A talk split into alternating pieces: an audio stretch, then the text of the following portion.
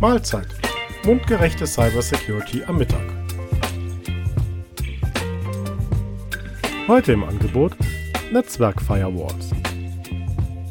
Hallo und willkommen zu unserem Podcast zum Thema Cybersecurity. Mein Name ist Jens Hildenbeutel und ich verantworte seit über zehn Jahren das IT-Service Management bei der 4S IT Solutions AG für unsere Kunden. Haben Sie sich jemals gefragt, warum die unscheinbare Box, die Ihr Firewall vom Rest des Internets abtrennt, eigentlich Firewall heißt? Für alle, die eine Firewall mit dem guten alten Diablo Teil 1 von 1996 assoziieren, bei dem Flammen aus dem Boden schlagen und die Feinde vernichten. Nein, das ist es nicht. Eine Firewall ist im Englischen eine Brandmauer, ein Brandschott oder auch eine Schneise. Also kein Instrument des Angriffs oder gar der Abschreckung, sondern ein zuverlässiger Schutz, der uns vom tosenden Feuerchaos des Internets schützen soll. Und damit ich Sie nicht schon nach zwei Minuten abhänge, müssen wir kurz klären, was ein Router eigentlich ist und was seine Aufgaben sind. Ein Router oder amerikanisch Router ist ein Netzwerkgerät, das dazu dient, Netzwerke miteinander zu verbinden. Die allermeisten von uns kennen das von zu Hause, wo wir einen Router für den Internetzugang haben – denn auch das Internet ist nichts anderes wie Abermillionen von unterschiedlich großen Netzwerken, die dank einheitlicher Standards miteinander kommunizieren. Eine interessante Tatsache ist auch, dass ein Router nicht allwissend ist und abgesehen von den Netzen in seiner unmittelbaren Nachbarschaft alle Pakete erstmal nur auf gut Glück auf die Reise schickt.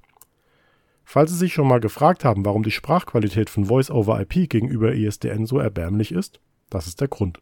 ISDN sendet Pakete erst, wenn eine klare Route vereinbart war – Heute sind wir technisch weiter und setzen auf das Prinzip Hoffnung. Ach ja, bevor ich es vergesse.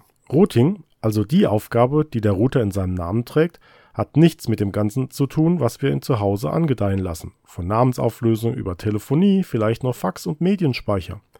Routing ist nur das Vermitteln von Datenpaketen zwischen Netzen. Aber zurück zum Thema. Was unterscheidet denn nun eine Firewall von meinem Router? Um Pakete zu routen, lesen beide die Ziel-IP des Empfängers aus und entscheiden dann anhand der intern aufgebauten und gespeicherten Routing-Tabelle, wohin das Paket geschickt werden soll. Ähnlich wie beim Postamt. Spannender wird es bei der Frage, ob ein Datenpaket passieren darf. Denn ungefragter Datenverkehr von außen erleidet ohne entsprechende Regeln das Schicksal eines Tolkienschen Du kommst hier nicht vorbei. Diese Funktion nennt sich Stateful Packet Inspection und wird oft als SPI Firewall beworben. Das Problem hierbei ist, dass jeglicher Datenverkehr, den ein Rechner aus dem geschützten Netzwerk nach Nordkorea aufbaut, leider aus Sicht der Firewall statthaft ist, genauso wie Antworten aus diesem Land. Und hier verlassen wir den Router und betrachten die Funktion einer Netzwerk-Firewall näher. Ich weiß, dass faktisch alle modernen Netzwerkgeräte ebenfalls über eine Client-Firewall verfügen. Diese entsprechen aber häufig durch hunderte Ausnahmen eher einem Schweizer Käse als einem Brandschott Letztlich geht es ja auch darum, dass potenzielle Angreifer schon an der Grenze zu ihrem Netzwerk abgewiesen werden sollen. Darum müssen wir unser Augenmerk selbstverständlich auch auf den ausgehenden Datenverkehr richten und wir müssen uns mit den Inhalten der Datenpakete befassen, nicht nur Absender und Empfänger-IP-Adresse. So prüft eine moderne Firewall auch, ob neben Nutzer und Computer auch die betroffene Anwendung zur entsprechenden Uhrzeit das definierte Ziel erreichen darf so könnte eine Firewall-Regel zum Beispiel das WLAN außerhalb der Geschäftszeiten vom Internet komplett trennen, genauso wie die Rechner der Buchhaltung. Ein Beispiel. Ein Kunde hat beschlossen, dass er die sozialen Medien nutzen möchte, um Kunden erreichen zu können und auch für diese erreichbar zu sein. Leider hat seine alte Firewall nur einen Kategoriefilter und nun heißt es eben Sekt oder Selters. Im Prinzip möchte er, dass nur die Social-Media-Betreuer die ganze Zeit auf Facebook und Co. zugreifen dürfen, während er für den Rest der Belegschaft Produktivitätseinbüßen befürchtet. Mit den vorgenannten Möglichkeiten kann eine aktuelle Firewall solche Probleme sehr granular lösen. In der alten Welt müsste man das Internet dann stundenweise sogar komplett zugänglich machen, was zwar die Produktivität zeitweise schützt, nicht aber ihr Netzwerk. Das ist in dieser Zeit ein hervorragendes Angriffsziel Heutzutage kann man allerdings sogar so granular vorgehen, dass Facebook grundsätzlich nutzbar wäre, aber Videos, Chats und Uploads für alle außer den Social-Media-Leuten gesperrt sind. Ein weiterer Schutzmechanismus ist die Einrichtung sogenannter Geoblocks. Natürlich ist es schwer nachzuvollziehen, wo welcher Dienst im Zeitalter der Cloud liegt. Die Server eines deutschen Anbieters in der Azure Cloud könnten in Deutschland, Frankreich, Norwegen liegen und natürlich auch in den USA aber die Wahrscheinlichkeit, dass Sie direkt auf Server in China, Vietnam, Nordkorea, Tadschikistan, Mali oder ähnlich zugreifen müssen oder dass Sie Daten von dort empfangen müssen, halte ich für eher gering. Eine Firewall sollte ebenfalls über die Fähigkeit zum Aufbrechen verschlüsselter Datenverbindungen verfügen, um durch die Firewall geschickte Dateien zu analysieren. Denn einem Virus ist es völlig egal, ob er verschlüsselt oder im Klartext übertragen wird. Im ersteren Fall kann er eine Firewall mit Antivirus passieren, wenn die Firewall die verschlüsselten Verbindungen nicht untersuchen kann oder darf. Dies ist übrigens auch ein Grund, weshalb ich empfehle, nur Firmen-E-Mails zuzulassen und alle anderen, auch Webmailer, auszusperren. Es hilft Ihnen wenig, wenn Sie mit viel Aufwand Ihre Firmenmails filtern und kontrollieren, nur damit jemand seine privaten und verseuchten Mails auf seinem Firmenrechner im Browser öffnet und alle Schutzmechanismen damit umgeht. Und wenn wir gerade von Dateien sprechen, die Goldrandlösung ist hier natürlich eine Sandbox und im Gegensatz zum Firewall-Begriff ist der Sandkasten tatsächlich eine gute Übersetzung. Die Firewall tut hier nämlich folgendes. Sie laden ein Dokument von einer Webseite aus dem Internet herunter.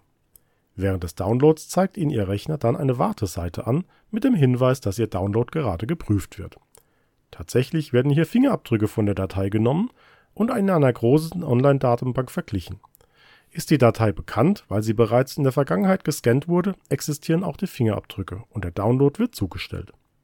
Handelt es sich dabei jedoch um eine unbekannte Datei, wird diese zunächst zum Anbieter der Firewall hochgeladen. Dort wird die Datei auf speziellen, isolierten und überwachten Systemen ausgeführt und es wird beobachtet, ob beispielsweise Schadsoftware nachgeladen wird oder bekannte bösartige Server kontaktiert werden. Ist die Datei in der Analyse harmlos, wandern die Fingerabdrücke in die zentrale Datenbank und damit muss sie beim nächsten Mal nicht mehr auf einer anderen Firewall oder bei Ihnen selbst gescannt werden. Und natürlich erhalten Sie den Download im Browser. Ist der Befund negativ, werden die Fingerabdrücke ebenfalls gespeichert und Ihnen werden neben ein paar Informationen im Browser angezeigt, warum die Datei geblockt wurde. Gehen Sie davon aus, dass das kurze Warten mit einem solchen Ergebnis Ihnen gerade den Tag gerettet hat. Schließlich verfügen Firewalls auch über ein sogenanntes Intrusion Detection Intrusion Prevention System. Hier werden Angriffsmuster aus den Paketinformationen erkannt. Ein Beispiel aus der Vergangenheit, um dies zu verdeutlichen. Vor einigen Jahren gab es einen Fehler im Apache Webserver.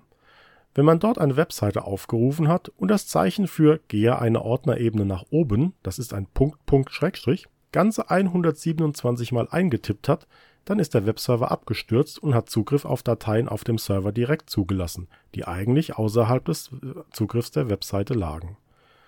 Ja, das war bewusst vereinfacht ausgedrückt. Die Firewall aber hat in den Datenpaketen die Muster aus dem Punkt Punkt Slash erkannt und solche Pakete dann verworfen. Dies soll Ihnen einen kurzen Überblick über Suchfunktionen einer modernen Firewall geben. Bedenken Sie, dass das beste Werkzeug nichts taugt, wenn es falsch angewandt wird. Ein Hammer wird keine Schraube gut verschrauben. Soll heißen, wenn Fehler in den Regeln eingebaut werden, können sie die Sicherheit einer Firewall radikal unterlaufen. Deswegen bieten wir Firewalls im Prinzip nur noch als Managed Service an, damit sie nicht mit einer Grünwiese und einem komplexen Werkzeug und Regelsatz auf die Nase fallen müssen kein Produkt der Welt bietet Ihnen 100%igen Schutz, aber im Sinne des Schweizer Käsemodells können wir daraus genügend Schichten bauen, die als Ganzes ein tragfähiges und robustes Schutzkonzept darstellen. Natürlich macht es keinen Sinn, Sie hier mit technischen Daten zu langweilen und Datenblätter vorzulesen. Fragen stehen wir Ihnen natürlich gerne zur Verfügung, und wenn Sie selbst ein Fan von Produktspezifikationen sind, möchte ich Ihnen noch einen wichtigen Hinweis mitgeben. Die Leistungsdaten der verschiedenen Filtermodi werden immer einzeln gemessen auf keiner Firewall wird draufstehen, wenn Sie alle Filter aktivieren, haben Sie nur noch 200 Megabit Durchsatz. Stattdessen steht da sowas wie Gesamtdurchsatz bis zu 2,4 Gigabit. Schutz kostet Rechenleistung und gerade bei den ganz kleinen Boxen ist die sehr begrenzt. Denken Sie daran, wer billig kauft, kauft zweimal. In diesem Sinn, bis nächste Woche. So, das reicht für heute, sonst wird ja noch Ihr Essen kalt. Ich wünsche Ihnen eine gute Zeit und stehe für Fragen und Anregungen gerne zur Verfügung. Unsere Kontaktinformationen finden Sie im Infobereich dieses Podcasts. Über Abos und Likes würden wir uns natürlich auch sehr freuen. In diesem Sinne, guten Appetit!